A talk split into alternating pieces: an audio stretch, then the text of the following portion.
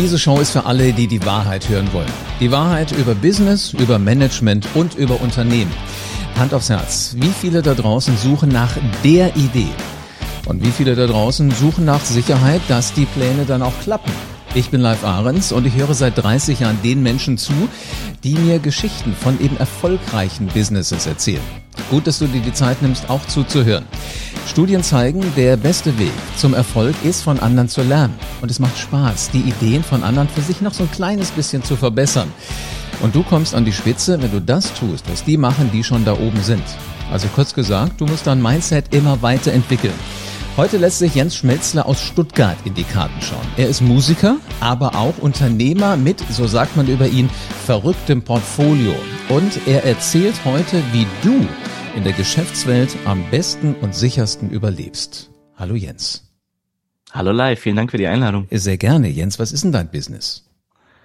Ja, das ist schon tatsächlich die schwerste Frage ganz zum Einstieg, weil ich tatsächlich äh, sehr viele verschiedene Sachen mache. Du hast schon gesagt, ich bin Musiker, also so habe ich auch angefangen und bin dann eigentlich per Zufall zum Unternehmer geworden. Können wir vielleicht auch nachher ähm, erzählen, wie, wie es dazu kam. Und dann habe ich eigentlich per Zufall mein erstes Unternehmen gegründet. Das war im Medienbereich ein Erklärvideodienstleister. Das heißt, wir haben Dinge einfach erklärt mit einfachen Videos. Das habe ich neun Jahre lang gemacht. Und dann habe ich so viel Freude am Unternehmertum gefunden, dass eben weitere Firmen dazu kamen und zwar in den unterschiedlichsten Bereichen. Also von äh, ja Mode bis ähm, äh, eine Craft Beer Marke. Und heute bin ich zum einen selbstständiger Startup Coach. Das heißt, ich betreue andere Startup Teams, äh, zum Beispiel in einem studentischen Startup Accelerator und mein aktuelles Startup Projekt, also mein Unternehmen, dem ich mich hauptsächlich widme, ist im Bereich Urban Farming aktiv, also Anbau von Lebensmitteln in der Stadt. Moment, also jetzt mal ganz langsam. Du bist Musiker, dann hast du eine Firma gegründet für Erklärvideos, dann ja. hast du was mit Craft Beer zu tun, äh, mit Mode, und Wobei es die Modefirma schon nicht mehr gibt. Also man darf auch nicht immer sagen, dass alles, äh, was man anfasst, zu Gold wird. Ich bin auch schon gescheitert. Also, Na gut, ja. ich glaube, das gehört dazu. So, und jetzt ist das letzte, wo es um, um äh, nachhaltige Ernährung geht. Genau, richtig. Äh, ich habe eigentlich bisher immer gelernt, dass man sagt, man fängt irgendwo an. Also zum Beispiel als Musiker holt sich die eine mhm. oder andere blutige Nase auf der Bühne bei den Plattenfirmen, dann macht man das besser und dann wird man als Musiker immer besser. Ähm, bist du geflüchtet? Hast gesagt, Musik läuft nicht, mache ich mal Erklärvideos, Erklärvideo läuft nicht, mache ich mal Mode, Mode läuft nicht, mache ich mal Bier und jetzt bist du bei beim bei, bei der Ernährung und beim beim Coaching von Gründern? Ähm, nee, also zum einen äh, mache ich ja Musik immer noch und auch diese anderen Projekte, wie zum Beispiel Craft Beer, so die laufen immer noch. Aber irgendwann äh, zieht es mich einfach auch zu meinen Ufern. Also ich habe halt gemerkt, dass ich in so einer Anfangsphase von 0 auf 1, ich würde mal sagen, so die dreckige Unternehmerphase, wo man wirklich mit sehr, sehr wenig Mitteln sehr viel machen muss.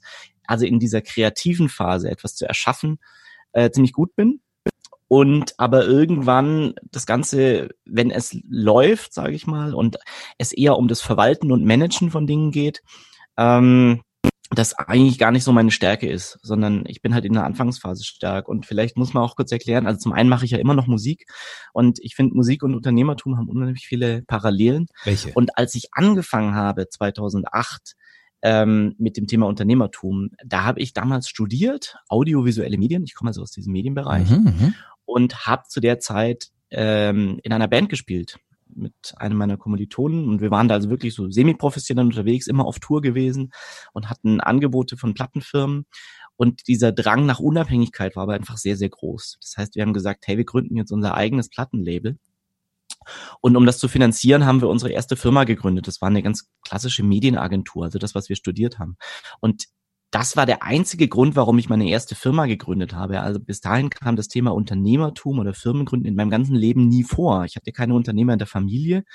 Und für mich war das Thema auch Startup. Ich hatte, konnte mit dem Begriff gar nichts anfangen. Und äh, da hätte ich jetzt nicht gedacht, dass ich 10, 15 Jahre später ähm, dann plötzlich Unternehmer bin. Das jetzt, war nie mein Ziel. Ja, jetzt hast du gesagt, Musik und Unternehmertum hat viel miteinander zu tun. Was sind denn da die Parallelen?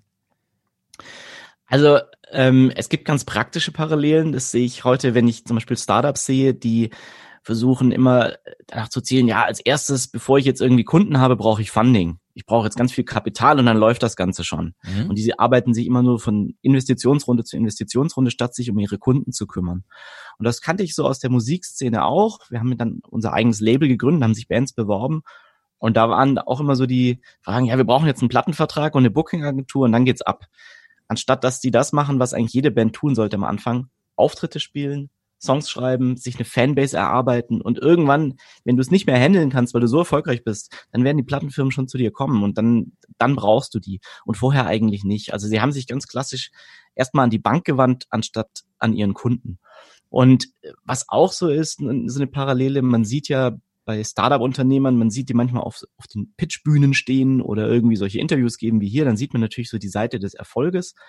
Aber was eben niemand so richtig sieht oder hinterfragt, ist der Preis dafür. Also, mhm. dass man wirklich 24-7 ähm, für dieses Startup brennt und lebt, all die Entbehrungen, ähm, auch die schlaflosen Nächte, ähm, die Verantwortung, die man da trägt, auch eigentlich so permanent mit einem Bein im Grab und mit dem anderen im Knast zu sein. Und das, das ist schlimm. beim Musikertum halt auch so. Also man, mhm. man sieht nicht die unendlichen Stunden auf der Autobahn, im Proberaum, beim Ausladen im Regen, nachts um vier, ähm, das Flyer verteilen und Plakate kleben, das ich von früher noch kenne. Und also da gibt's ganz viel Parallelen. Und der so, kreative so, Prozess natürlich ja. auch. Jens, wo, wo nimmst du die Energie dafür her? Also irgendwann muss man doch mal sagen, ich muss ja auch mal schlafen wie ein Mensch.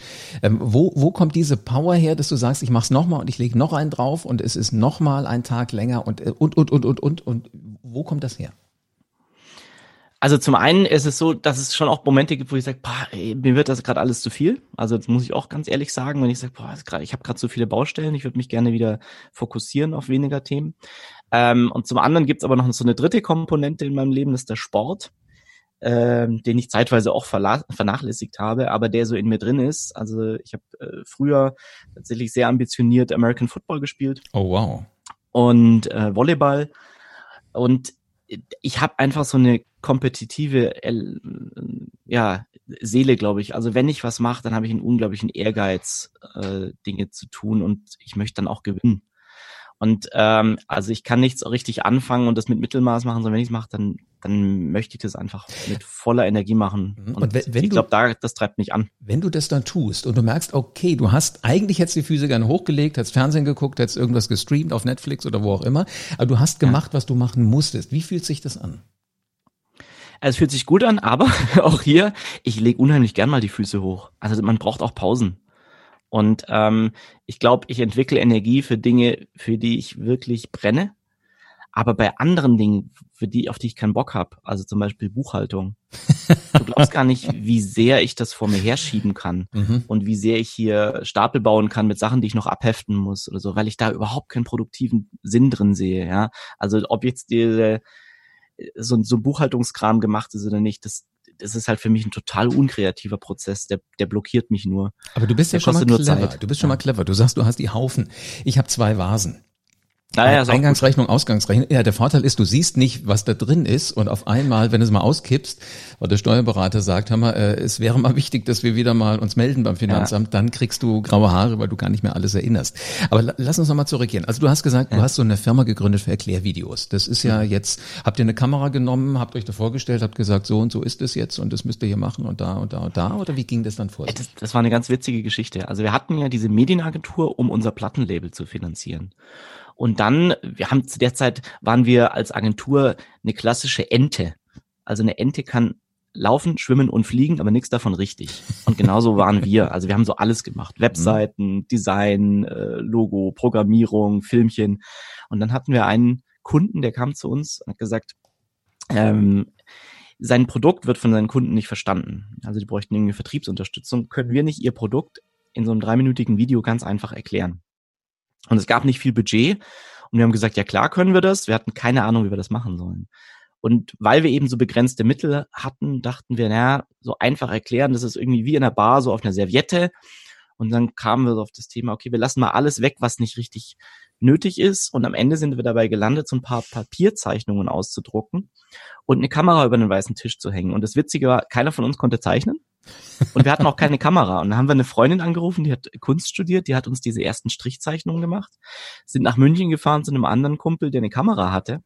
Und so haben wir diesen ersten Papierclip gedreht, haben bei dem noch auf dem Balkon gegrillt, zurückgefahren, so war Clip Nummer eins fertig. Und zu dem Zeitpunkt wusste auch keiner, dass es noch ein Clip Nummer zwei geben wird, sondern ähm, jetzt kam das Entscheidende.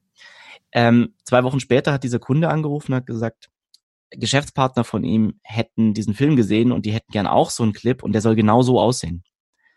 Und das war für uns total ungewöhnlich, dass ein Kunde sagt, na, ich möchte einen Film, der genauso aussieht wie der eines Konkurrenten. Und dann haben wir das eigentlich so aus der Not heraus und gesagt, ja, können wir machen. Also wieder Freundin angerufen, Kumpel angerufen, gedreht, gegrillt und zurück. Und so kam Papierclip Nummer zwei und plötzlich sind wir erschlagen worden von Anfragen, haben daraus diese Marke Simple Show gemacht und Erklärvideo-Formate standardisiert. Und aus den zwei Papierclips von zu Beginn sind mittlerweile, weiß nicht, 25.000 geworden oder so. Die Firma Wahnsinn. hat 250 Mitarbeiter und von Tokio bis Miami gibt es Büros, die den ganzen Tag nichts anderes machen, als komplexe Dinge in drei Minuten für Kunden erklären. Wenn du das gewusst hättest, bevor du losgelegt hast mit der ersten Serviette, wo ihr eine Kamera drauf gehalten ja. habt, hättest du es genauso gemacht wie heute? Also zum einen hätte ich es nicht geglaubt und zum anderen hätte ich tierisch Schiss gehabt. Wovor?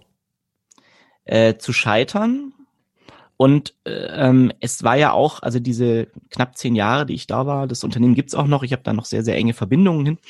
Ähm, das war natürlich auch wieder so ein Up and Down. Also natürlich nach außen hin und von, äh, von außen betrachtet war es eine riesige Erfolgsgeschichte. So und so würde ich das auch, glaube ich, unterm Strich so bezeichnen. Und trotzdem gibt es natürlich auf diesem Weg wahnsinnig viele Rückschläge. Also es gibt, es gab Momente, wo ich tatsächlich im Bett lag und nicht wusste, wie wir drei Tage später die Gehälter zahlen sollen. Es gibt Momente, wo du plötzlich juristische Auseinandersetzungen hast äh, mit Mitarbeitern oder mit, äh, äh, weiß ich, Markenschutz und sowas. Es gibt Momente, wo dir wirklich der Schuh brennt. Und die sieht man natürlich nach außen nicht so. Und jetzt im, im Nachhinein rückblickend nach zehn Jahren kann man auch sagen, ja, wir haben jetzt alles überstanden. Ähm, aber wenn ich das vorher gewusst hätte, ich war ja kein Unternehmer und es war nie mein Ziel, so eine große Firma aufzubauen und dann die Verantwortung zu haben für 50 oder 100 Mitarbeiter mal und für all diese Sachen, die da passieren können.